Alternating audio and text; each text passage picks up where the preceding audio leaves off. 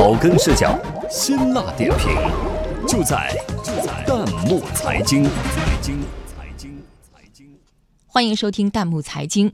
网红月饼产自黑心作坊，假冒名牌卖得猖狂，网友怒评月饼好吃难敌腹黑。有请值班编辑刘百轩丙文。还有不到半个月就要过中秋了，深圳警方近日查获多家通过网络进行销售的黑心月饼作坊。这些作坊中既有卖高仿货的，还有卖过期货的。如果您也选择的是邮购月饼，不知道您的包裹有没有不幸中招？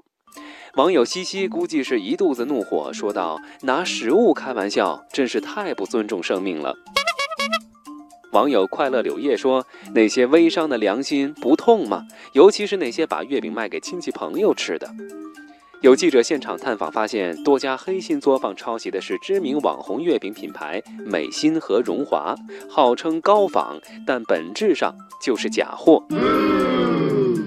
成本价不到一百，但售价却是成本价的两倍之多，比正版便宜不了多少。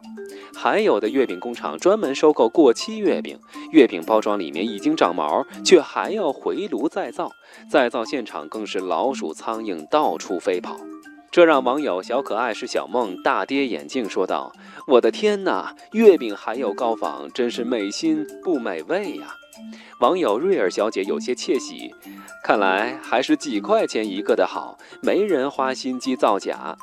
网友刺杀小龙虾调侃道：“看来这几年防腐剂加少了，前几年产的月饼放个十年都没问题的。”问题月饼每年都层出不穷，招摇过市。有人认为这是监管还不够到位。网友大漠孤雪表示，黑心月饼终究还是得靠严查执法来杜绝。网友往事如烟渐言，能不能适当提高一点处罚力度呢？现在微商购物蔚然成风，一些网友迁怒微商助长了假货。可是网友无花绿意却说，不是微商坏，而是坏人做了微商。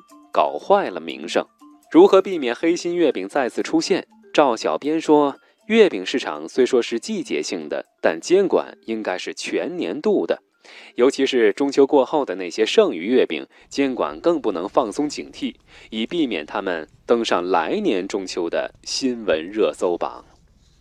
欢迎大家关注微信公众号“弹幕财经”，把您感兴趣的话题推荐给我们，或者发表您的观点，参与留言互动。我们将选择有价值、有意思的内容在节目中播出。